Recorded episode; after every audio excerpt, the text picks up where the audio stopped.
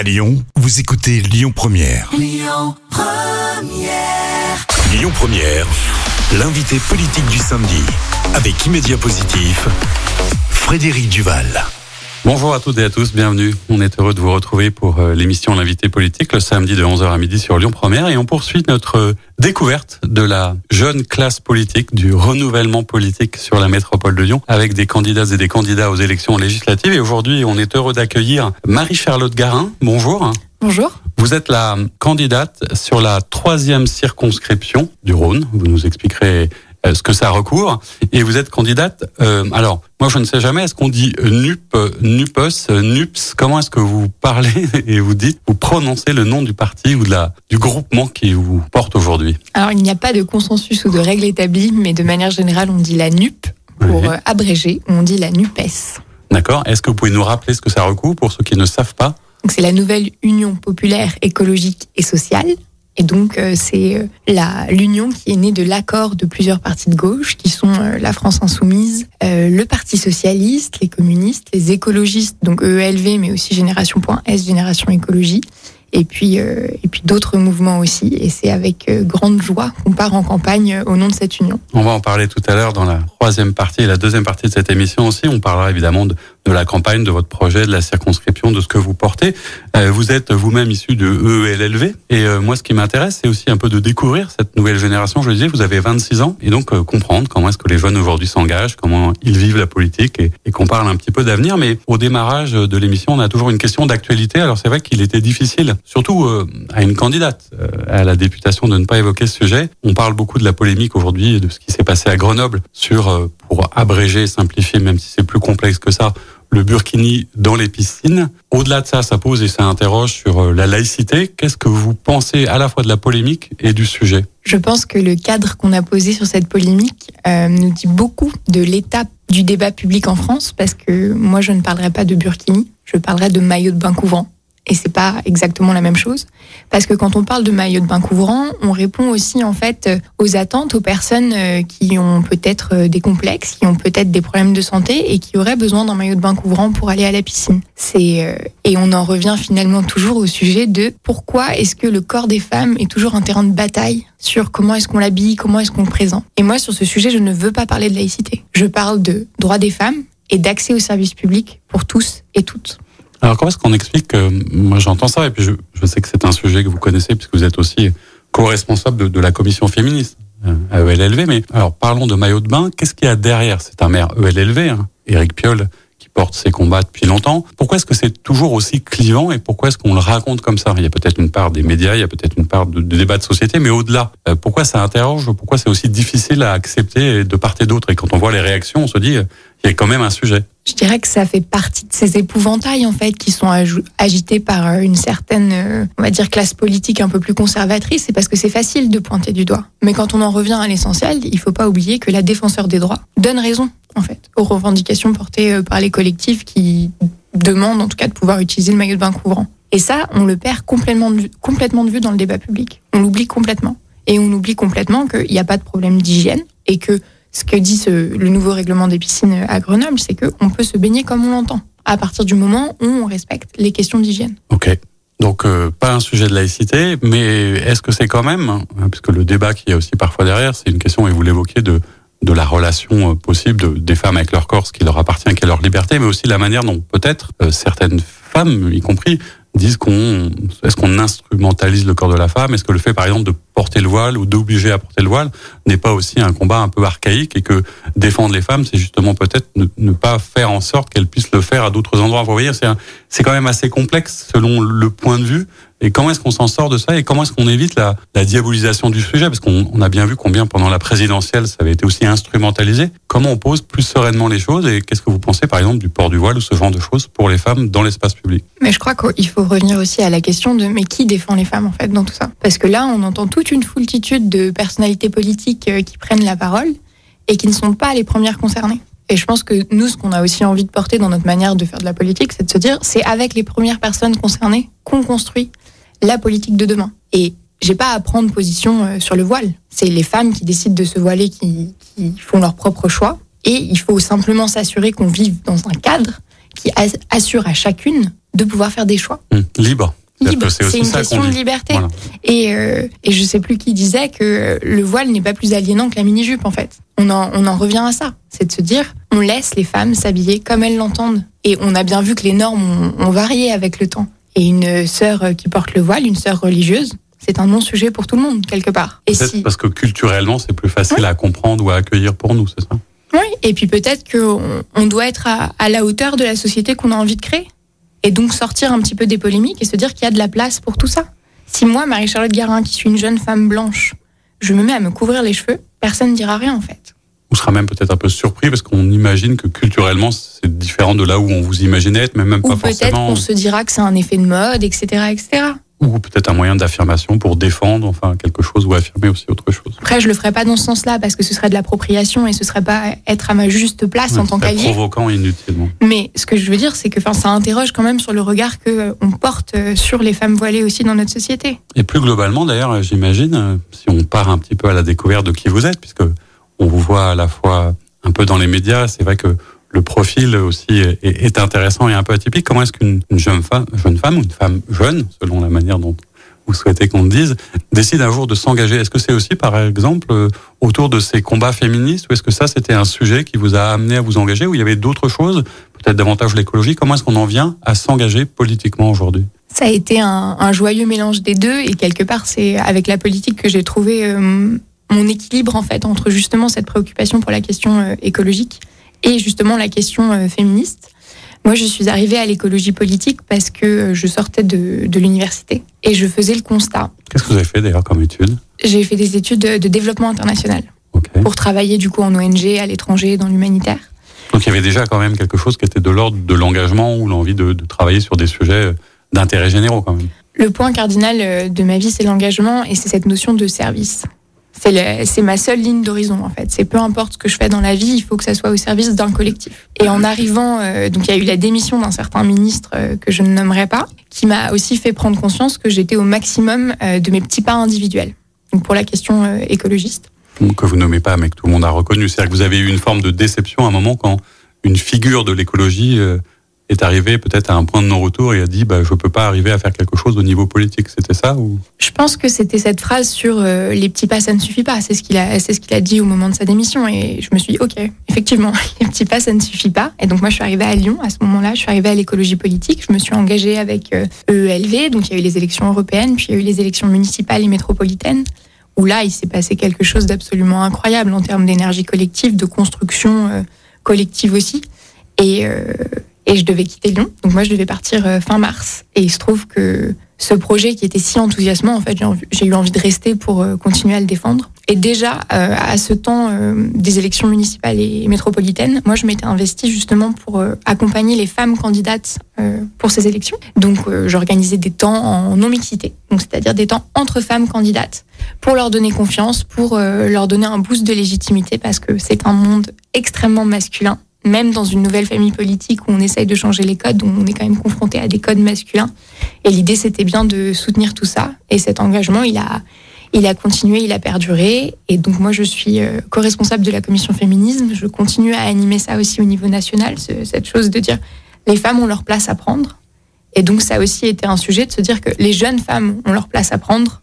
Et donc moi, j'avais très envie... Euh, c'était une, c'était pas un, projet de carrière. Si vous m'aviez dit il y a un an que je serais devant vous aujourd'hui. Oui, parce que euh, après vos études, euh, vous êtes euh, entrée dans un cabinet de mairie, c'est ça? Vous étiez à un moment la directrice de cabinet de la maire du 5e Alors après mes études, moi je travaillais dans un projet de lutte contre les violences sexistes et sexuelles envers les femmes en situation de handicap. D'accord. Et puis j'ai opéré un changement de braquet du coup en décidant de rester à Lyon où là, je me suis mise à accompagner le projet euh, des élus écologistes, mais à la base, je, partais plutôt pour travailler dans l'humanitaire. Et, du coup, cette campagne, puisqu'on on en revient à vous l'évoquer, ça a été un moment quand même assez étonnant, assez particulier. Est-ce que vous l'avez vu arriver? Moi, je sais que quand on discute avec tous les, maires d'arrondissement, les élus écolos, ils nous disent tous, euh, écologistes, pardon, pour, vous n'y voyez pas, de, c'était un raccourci un peu rapide, euh, ils nous disent tous que c'est arrivé il y a vraiment 4-5 ans et que Grégory Doucet avait réussi à fédérer autour de lui quelque chose. C'était déjà là, c'était en train de se transformer parce que vous parlez beaucoup d'écologie politique, ce qui est assez rare. Souvent, les, la jeune génération commence peut-être par l'écologie, par l'engagement associatif. Et, et on le voit, l'écologie politique, elle a peut-être pas non plus fonctionné. On en reparlera peut-être tout à l'heure sur les présidentielles, mais Comment est-ce qu'on décide d'aller aussi vite vers l'écologie politique alors que vous auriez pu peut-être faire autre chose à un moment? Et est-ce que le local, quelque part, est-ce que la mairie, est-ce que la collectivité, c'est le lieu où ça peut se passer? L'analyse que j'en ai faite à l'époque, c'était de me dire face à l'éco-anxiété, face à ce monde euh, qui s'effondre quelque part et cette inaction, ce qui moi m'a, j'identifiais en fait la politique comme mon levier le plus fort pour agir. Je suis aussi passée par euh, les associations, j'ai fait, j'étais, j'ai eu une petite pause à un moment donné, puis après j'ai pas voulu mélanger les genres, donc euh, je me suis consacrée uniquement aux partis politiques. Mais c'était bien de se dire ça, quoi, de se dire le levier d'action le plus fort aujourd'hui, il est là. Et on le voit aujourd'hui avec la ville et la métropole on change la vie des gens avec des politiques locales. Et l'autre constat qu'on fait, c'est qu'il manque le niveau national. Et donc ça, c'est une source de motivation euh, extraordinaire pour se présenter sur une élection comme celle-ci. Eh bien, ça tombe bien. C'est ce dont on parlera dans la deuxième partie de l'émission. On partira un peu sur le bilan de les présidentielles et les grands projets pour les législatives. À tout de suite. On se retrouve euh, pour la seconde partie de notre émission euh, L'invité politique le samedi de 11h à midi sur Lyon Première. On est toujours avec Marie-Charlotte Garin qui est candidate aux législatives sur la troisième circonscription pour NUPS, du coup, puisqu'on a appris que c'était comme ça qu'on disait.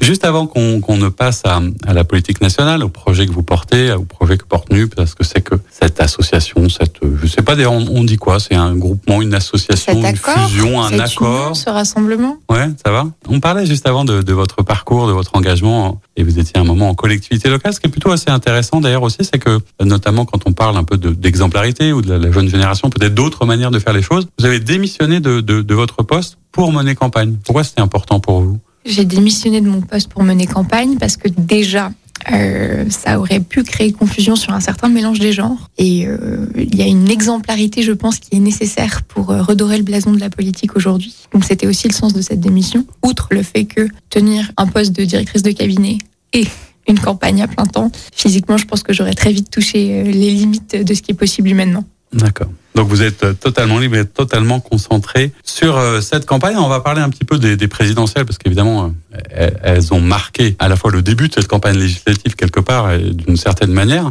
Si on remonte un peu le fil juste pour resituer tout ça, vous êtes ELLV. Comment est-ce que vous vivez du coup C'est quoi? C'est un échec? C'est une déception? C'est une tristesse? Le score On parlait d'écologie politique, mais le score réel de Yannick Jadot à l'élection. Qu'est-ce qu'on en Comment vous l'avez vécu Ça a été une grande déception. Euh, une tristesse peut-être aussi, mais ça a aussi été euh, le constat de la nécessité de faire un bilan en fait sur cette campagne. Pourquoi ça n'a pas marché? Pourquoi est-ce que l'écologie politique, euh, en tout cas l'étendard principal de l'écologie politique, n'a pas suffi à mobiliser? Après, il faut pas du tout nier euh, l'incroyable campagne qui a été faite par l'Union populaire et le programme qui est décidément ambitieux aussi en termes d'écologie. Et je pense que ce qu'on constate, c'est que le, je dirais le peuple de gauche, c'est un petit peu pompeux, mais en tout cas l'électorat de gauche a voulu voter pour euh, pour un projet qui soit cohérent et qui puisse ouvrir un nouvel horizon. Et c'est ce qui s'est passé. C'est un petit peu d'ailleurs comme si c'était euh, le peuple de gauche, ou au moins les électeurs de gauche, qui avaient presque expliquer à tout le monde en disant bon bah maintenant ça suffit, il faudrait peut-être vraiment s'y mettre quoi. C'était un peu comme ça qu'on a pu le vivre. Un peu de ça. Je pense qu'on l'a aussi vécu comme ça et il y avait une pression déjà en amont de la part des militants et des militantes pour euh, l'union. En fait, avant la présidentielle, on l'a vu avec l'initiative de la primaire populaire qui a été ce qu'elle a été, mais qui a envoyé quand même un signal euh, assez fort dans l'espace médiatique. Et on peut regretter de ne pas avoir fait l'union avant, mais aujourd'hui, ce qui est incroyable, c'est vraiment l'espoir que suscite euh, cette union. On le constate nous tous les jours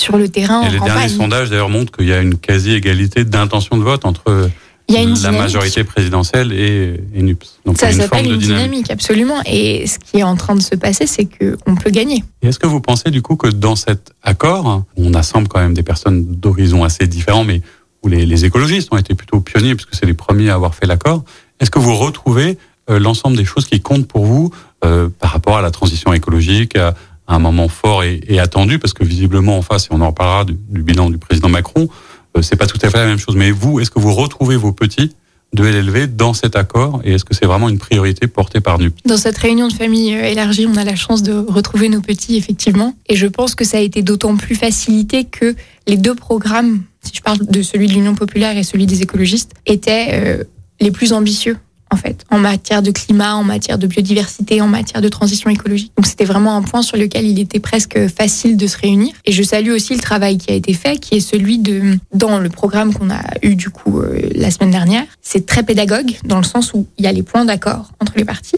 et qu'en dessous, il y a un point avec écrit les points qui seront laissés à la sagesse de l'Assemblée. Donc ça veut dire que coalition n'est pas absorption et ça nous permet aussi d'exprimer des désaccords ou des sujets qu'on aimerait porter de manière individuelle une fois élus à l'Assemblée. Mais quand sur un programme aussi ambitieux que le nôtre, et c'est je crois euh, Greenpeace euh, juste euh, dans les derniers jours qui saluait le fait que c'était le plus ambitieux en termes de climat, en termes de lutte contre le réchauffement climatique, quand on parle de 200 milliards pour la planification écologique, c'est pas juste un effet d'annonce. On le voit, c'est comment est-ce qu'on recentre quand on parle de règles vertes, comment est-ce qu'on recentre tout le programme et toute l'action de l'État pour la mettre au service de la lutte contre le réchauffement climatique. Et ça, vous pensez que c'est suffisant? Parce que euh, là, c'est aussi à la, jeune génération qu'on s'adresse et qu'on regarde ça en se disant bah dans quel monde quelque part euh, vous allez vivre. Hein?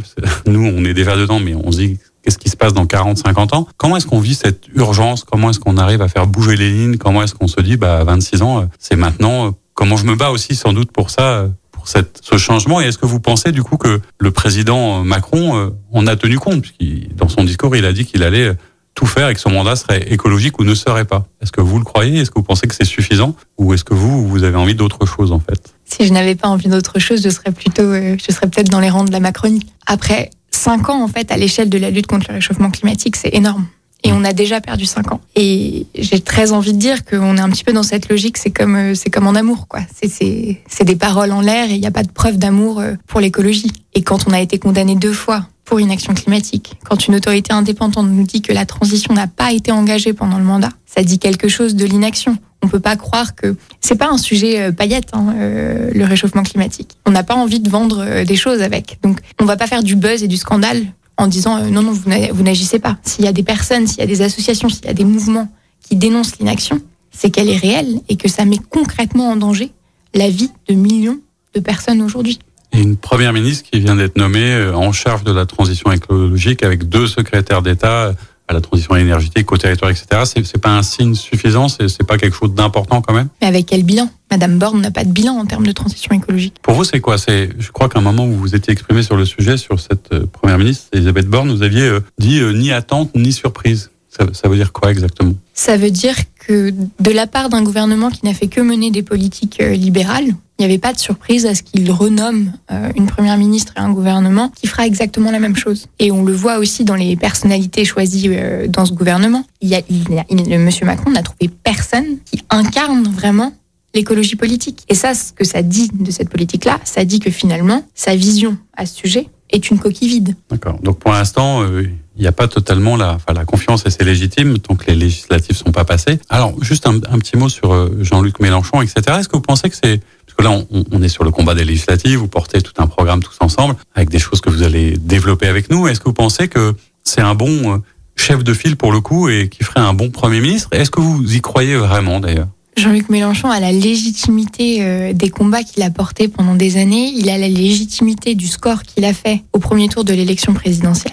Et ça fait que la potentielle assemblée de gauche que nous gagnerons demain, donc les 12 et 19 juin aux élections législatives, lui doit toute sa confiance. Donc pour vous, euh, il n'y a, pas, a pas de discussion et il pourrait tout à fait incarner cela.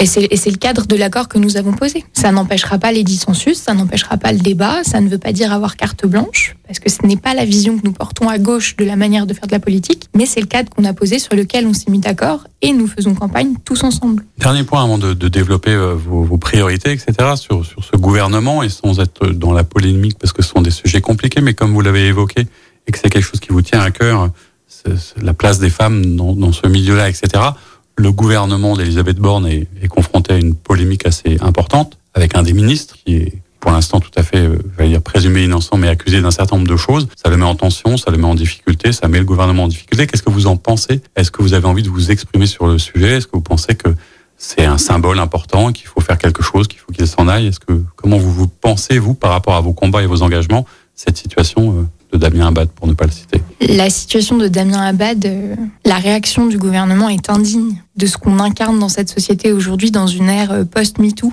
N'importe qui qui travaille sur la question des violences euh, sexistes et sexuelles connaît le coût de la parole. Et ce que nous renvoie le gouvernement, mais c'est pas la première fois, ça a été le cas avec ce premier gouvernement, avec Monsieur Darmanin, qui est encore dans ce gouvernement, c'est que la parole des femmes, finalement, elle n'est pas entendue. C'est que peu importe le coût que ça représente de parler, vous ne serez pas entendu et ce n'est pas vous qu'on croit en premier. Alors que nous, nous ce qu'on répète, c'est aux victimes, c'est ils n'avaient pas le droit. Tu as raison et je te crois. Et c'est absolument indigne. N'importe quelle personne qui travaille avec euh, les femmes victimes de violences, en fait, c'est une gifle qu'on nous renvoie. Et la politique, c'est une affaire de d'État, mais la politique, c'est une affaire de symbole aussi. Et pour beaucoup de femmes en France aujourd'hui, quand on sait qu'une femme sur trois est victime de violences sexistes et sexuelles, on a vraiment l'impression de se faire cracher au visage en fait par ce gouvernement. Alors on va rentrer encore plus et encore plus tout à l'heure sur votre circonscription, sur les, les, projets que vous portez. Si on devait résumer à quelqu'un qui, qui, ne suit pas tout ça très bien, aujourd'hui, euh, quelles sont euh, peut-être les, les, trois priorités que vous souhaitez défendre dans cette campagne? Et puis, j'allais dire peut-être pour commencer, est-ce que vous avez l'impression que c'est une campagne qui, un peu plus que la présidentielle, intéresse vraiment euh, les électeurs et les citoyens cette fois-ci? Oui, ça c'est, et je le dis avec un grand sourire et beaucoup d'enthousiasme, euh, c'est quelque chose qu'on constate sur le terrain au quotidien. Donc nous, on est présent euh, sur les marchés, sur les écoles, on fait du porte-à-porte. Et déjà sur la dynamique de campagne, on a été rejoint par énormément de bénévoles qui ne sont pas partisans, donc qui ne viennent d'aucun parti, mais qui se disent, OK, l'union de la gauche, c'est quelque chose d'incroyable, d'historique qui est en train de se passer. On veut mettre la main à la pâte. Et les gens s'intéressent à cette élection, on en parle. On a vu aussi qu'il y avait une grande dynamique dans les quartiers populaires au premier tour de l'élection présidentielle. Et ça, on sent que ça continue. Et c'est extrêmement euh, réjouissant. Moi, je dis toujours que avoir été euh, la candidate des écologistes, c'était déjà un honneur immense. Mais alors là, être la candidate de cette union, quand on voit la dynamique qui se crée autour, les gens qui passent une heure, deux heures, donner du temps, donner des compétences, de l'énergie, il y a quelque chose d'assez incroyable qui se passe. Oui, est-ce que vous sentez pas d'ailleurs, euh, je vous vois, je vous vois à la fois sourire, je vous vois évu, je vous vois engagé. Et c'est intéressant aussi de, de, de, montrer ça par rapport à peut-être à la jeunesse, parce qu'on parlait des jeunes et un des sujets, c'était aussi, euh, l'abstention qu'il y a eu, hein, y compris dans certains quartiers, les quartiers populaires. Et on verra que votre circonscription en comprend un certain nombre. Est-ce que vous avez l'impression que c'est aussi peut-être là un moyen euh, de renouer avec la jeunesse et de leur permettre de, de s'engager ou de se dire il peut se passer quelque chose cette fois-ci? Oui, et c'est aussi se dire que hum, je ne représente pas toutes les jeunesses, mais je peux être la porte-voix de toutes les nuances, en tout cas de la jeunesse qu'on a euh, sur notre territoire. Et c'est aussi ce, dont on parle, de faire rentrer une jeune femme de 26 ans qui sera probablement une des plus jeunes élues, en tout cas euh, dans le groupe écologiste, je serai probablement la plus jeune. Faire rentrer ça à l'Assemblée, ça dit quelque chose, et ça dit quelque chose des combats qu'on aura envie de porter euh, collectivement aussi. Et... Ça, ça, fait beaucoup de responsabilités quand même. Dans le symbole pour vous, est-ce que oui. d'incarner à la fois la gauche et d'incarner quelque chose de symbolique par rapport à ce que vous êtes, c'est pas parfois un peu angoissant, entre guillemets, ou prenant, ou comment ça vous amène? Est-ce que ça vous dynamise? Est-ce que ça vous donne plus d'énergie? Que... Je pense que quand on est femme en politique, cette question de la représentation, elle est, elle est déjà présente, peu importe l'âge ou ce qu'on peut représenter. Si je me centre sur moi, évidemment que c'est vertigineux, mais si je replace toujours la question du collectif au centre, c'est juste une grande force un, et un grand enthousiasme. Alors, on parlait des, des, priorités. Si vous deviez nous donner euh, trois axes très importants de, de cette campagne pour, pour NUPS. Le pouvoir d'achat. On, on, y revient, on voit que les annonces euh, de Madame Borne euh, récemment, c'était de dire que la première loi serait une loi sur le pouvoir d'achat. Mais finalement, ce qu'on constate avec Madame Borne et avec Emmanuel Macron, c'est que c'est tout sauf le salaire. Donc on veut donner des chèques, on veut un bouclier tarifaire, etc. Mais on ne veut pas toucher au salaire parce qu'on ne veut pas mettre les entreprises à contribution. Ou que... en difficulté. Parce qu'il y a certains peut-être candidats qui vous diraient, bah oui, mais ou des chefs d'entreprise qui pourraient vous dire, oui, mais en même temps, les chefs d'entreprise, si on augmente le SMIC à 1500, ça fait quand même des charges, c'est pas évident, la conjoncture. Vous voyez, c'est aussi peut-être cet équilibre ou cet arbitrage qu'il prend. Oui, mais quand on, on, augmente le SMIC, on augmente le pouvoir d'achat, donc on augmente aussi la consommation derrière. Donc il y a aussi un cercle vertueux qu'on pourrait se réapproprier plutôt que d'être dans des logiques plutôt austéritaires. Pouvoir d'achat donc. Le pouvoir d'achat très important. Que vous ne voulez pas laisser à Marine Le Pen par exemple, puisque c'est apparemment c'était elle la candidate du pouvoir d'achat pendant la présidentielle. Il y a beaucoup de choses que Marine Le Pen dit euh, avec lesquelles je ne suis pas forcément d'accord. Mais oui, le, la question du pouvoir d'achat et j'insiste aussi sur le fait que on, je pense notamment au fait que sur les personnes qui gagnent le SMIC, la majorité ce sont des femmes. Donc il y a aussi un gros enjeu d'égalité là-dessus. Et quand on parle, nous, avec le programme de la NUP, d'une de conférence salariale, donc de rediscussion, de renégociation des salaires collectifs, on parle aussi beaucoup de, de cette renégociation pour les métiers du soin. Et les, les métiers du soin, c'est principalement des femmes qui sont dessus. Et ça me permet d'enchaîner avec une deuxième thématique, que sont les services publics de manière générale. Donc quand on parle du soin, on parle des hôpitaux, notamment, qui ont été extrêmement mis à l'épreuve euh, avec euh, la crise sanitaire. Ce qu'on constate aujourd'hui, c'est que ça craque en fait, de toutes parts. On a des soignants qui ont tenu euh, le rythme, qui ont tenu la cadence pour assurer pour le collectif pendant deux ans et qui là en fait sont épuisés. Et on n'a pas assez de monde pour les remplacer. Donc investir massivement et les recruter, enfin investir massivement dans un recrutement pour reconstruire l'hôpital public, ça va être fondamental. Un troisième, petite troisième priorité peut-être avant qu'on qu'on la redéveloppe tout à l'heure sur votre circonscription, le pouvoir d'achat, les services publics. Est-ce qu'il y a un autre axe important euh La planification écologique, ouais. avec euh, les 200 milliards, parce que ça crée de l'emploi, c'est structurant en termes de vision euh, politique aussi, et ça dit quelque chose de, on prend mesure de ce qui est nécessaire pour engager une transition et pour s'adapter, parce que les conséquences, on les voit déjà là. La chaleur qui fait aujourd'hui, les 15 départements en alerte sécheresse, ça nous dit bien qu'il y a quelque chose d'urgent et, qu'on vit dans notre chair. Je pense à nos agriculteurs qui, eux, sont déjà touchés et qui vivent de manière assez dramatique les variations de température. Ça pas des, ce ne sont pas des événements ponctuels. Ça va arriver de plus en plus et il faut qu'on se prépare. Eh ben, on va reparler de tout ça, du pouvoir d'achat, des services publics, euh, de la transition écologique, en allant regarder concrètement sur votre circonscription et donc à Lyon ce que vous souhaitez mettre en place et quelles sont vos priorités. À tout de suite pour la suite de l'émission. On se retrouve pour la troisième partie de notre émission L'invité politique le samedi de 11h à midi sur Lyon Première, toujours avec Marie-Charlotte Garin, qui est candidate aux élections législatives dans la troisième circonscription pour NUP. Alors justement, ça tombe bien. On a parlé un peu de politique nationale, vous évoquez un certain nombre de priorités. Moi, ce qui m'intéresse, c'est peut-être qu'on fasse le lien avec le local. Hein. On en parlait, vous, vous, connaissez bien aussi le sujet. Euh, parce que peut-être qu'une des questions qu'on peut se poser, c'est après tout, euh, on a quand même, je pense, une image, hein, et certainement nos, nos, auditrices et nos auditeurs, une image du député qui a peut-être pas été forcément très valorisée avec le mandat précédent, comme si ça servait pas à grand chose. Ma première question, ce serait de dire, mais est-ce que ça sert encore à quelque chose un député du coup? Il faut que ça serve. Il faut que ça serve. Il faut qu'on puisse faire le lien entre le national et le local et qu'on ramène un petit peu l'Assemblée en circonscription. Nous, un des projets que l'on porte et qu'on a déjà commencé à mettre en place, c'est ce projet d'agora citoyenne donc se dire qu'il faut que il faut faire redescendre l'Assemblée en circonscription, il faut un espace de dialogue, il faut donner à voir de ce que fait la députée à l'Assemblée nationale. Il faut pouvoir avoir des échanges, il faut pouvoir faire remonter du territoire les besoins. Et ça, c'est quelque chose que l'on mettra en place tout au long du mandat. On a eu notre première agora citoyenne pour parler du programme euh, le week-end dernier, et c'était extrêmement enthousiasmant. Et c'était un, temps d'échange et, et, de richesse euh, politique euh, absolument passionnant. Alors, effectivement, le lien avec le local et le national, c'est important. Moi, je me souviens d'une époque que les plus jeunes n'ont pas forcément connue, mais on avait une sorte de figure un peu du, député-maire, donc de la personne qui, à un moment, avait quand même à la fois un ancrage d'hyper proximité dans sa commune et qui avait une vision nationale, qui portait des choses, qui faisait des allers-retours. On peut discuter, je suppose que vous étiez et vous n'êtes pas forcément favorable au cumul des mandats, hein, si j'ai bien suivi ce qui se passe, mais euh, ça avait quand même du sens.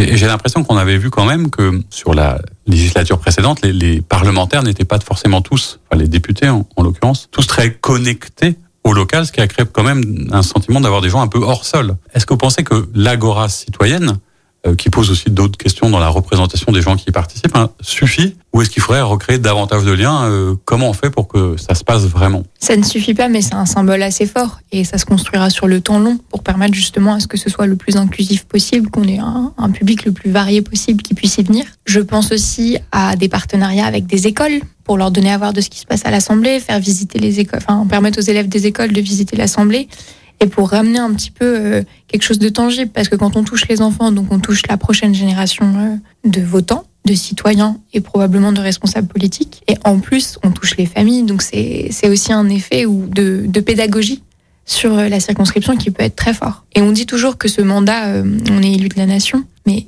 les mandats, c'est ce qu'on en fait en fait et comment on les incarne. Je sais que ma candidature, elle n'a pas vocation à exister sans le collectif qui l'a porté. Donc être une députée qui se coupe et qui passe son temps à Paris, ça ne m'intéresse pas en fait. Mais littéralement, je le dis avec beaucoup de passion, ça ne m'intéresse pas. Si on n'est pas là pour faire du lien avec les gens qui sont à, la base de tout, c'est complètement inintéressant.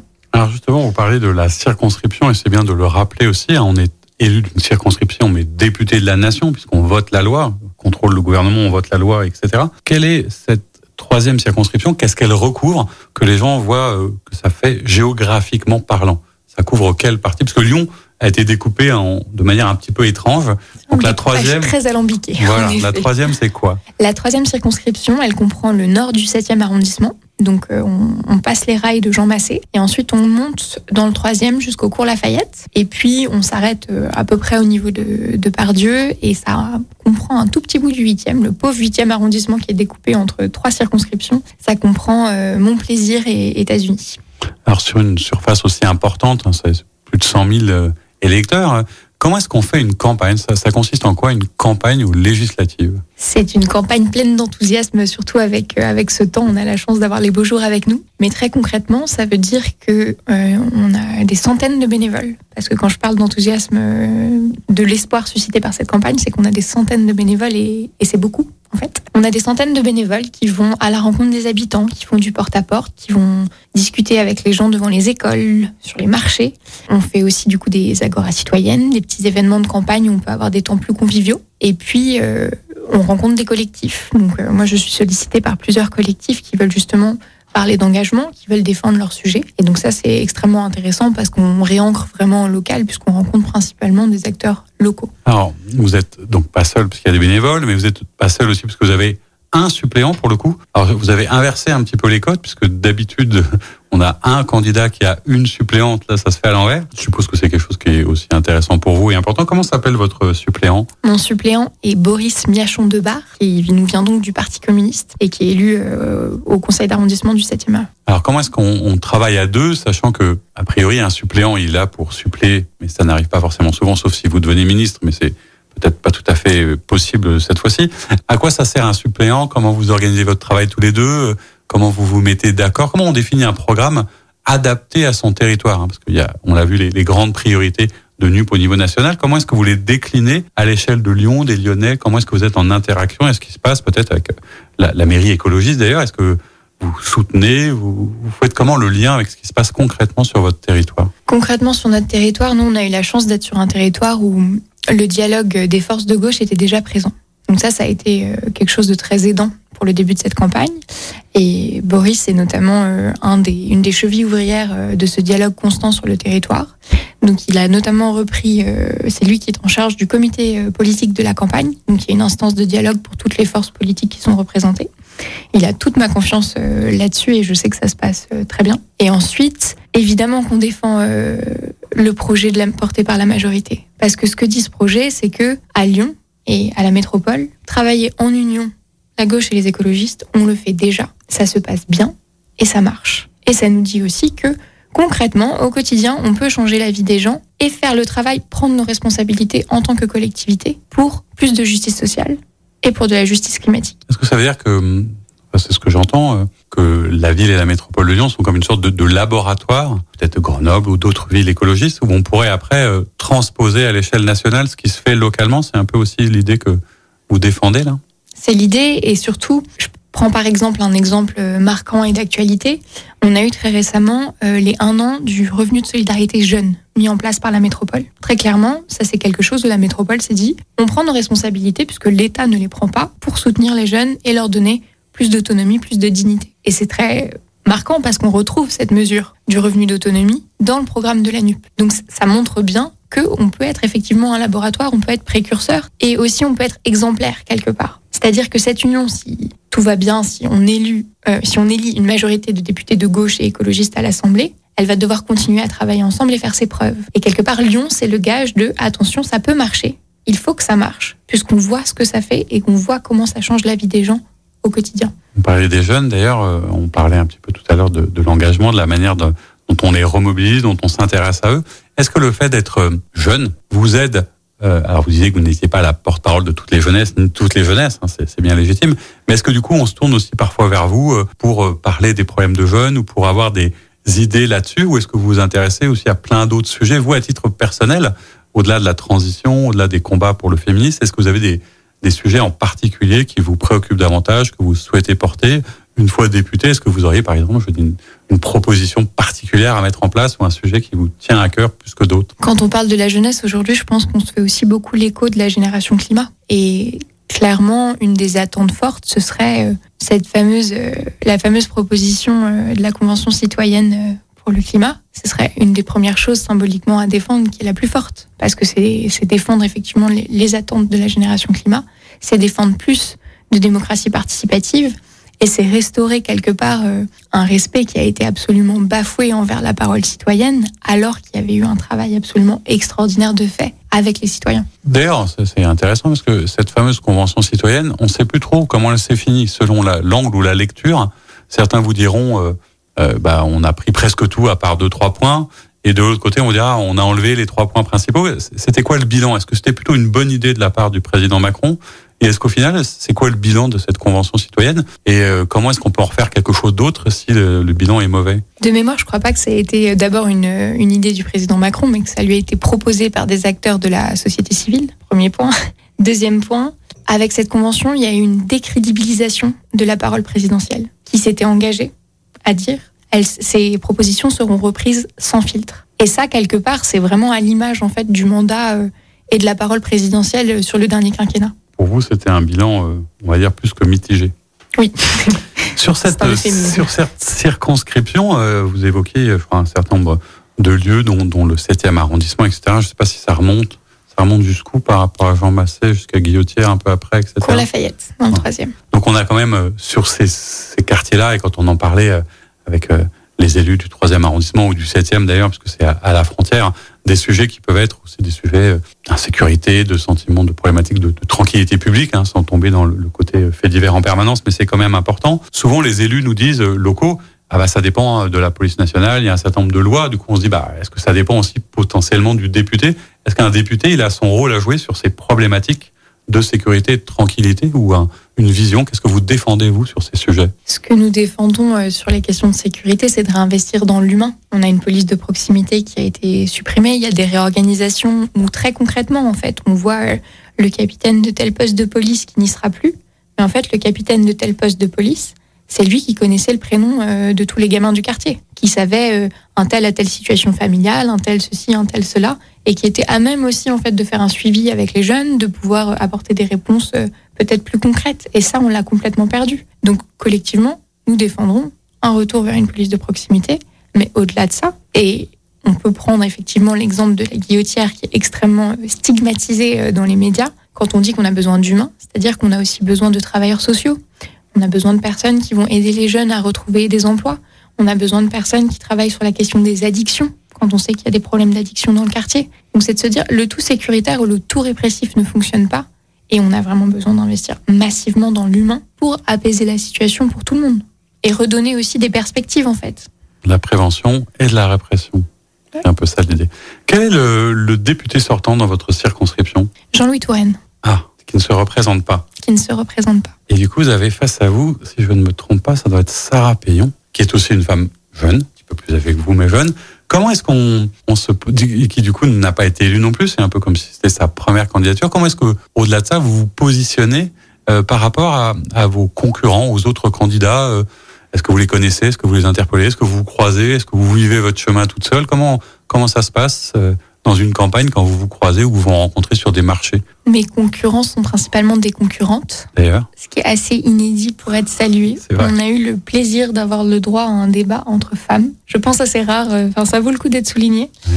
Euh... Et du coup, est-ce que ça crée une ambiance différente dans le débat? Est-ce qu'il y a une parce que c'est toujours un sujet assez délicat. Quand, voilà, on peut pas genrer la manière dont on s'engage et dont on fait de la politique, mais est-ce que le fait qu'il y ait que des femmes à un moment dans un débat, ça change la nature ou alors c'est aussi euh, mm, dur Je dirais qu'il y a des codes quand même assez masculins en politique. Après, on est libre ou pas de se les approprier. Dans les échanges qu'on a, ils sont absolument euh, respectueux et cordiaux. Et moi, en tout cas, j'ai un principe qui s'appelle la sororité et que j'applique aussi à mes adversaires parce que c'est déjà assez dur d'être femme en politique. La sororité, pour euh, nos auditrices et auditeurs, c'est une sorte de fraternité mais au féminin. Au féminin. C'est-à-dire que le respect de la solidarité entre femmes. Entre femmes dans des milieux qui sont souvent euh, difficiles et du coup vous vous protégez entre vous. C'est un peu ça. Donc ça ne veut pas dire qu'on ne va pas débattre, mais en tout cas on débattra sur le terrain des idées et je n'aurai jamais une parole plus haute que l'autre sur euh, mes adversaires en tant que personne ou en tant que femme. Et pour moi, c'est cardinal et c'est une ligne euh, que j'ai toujours tenue jusqu'à maintenant en, politique et je,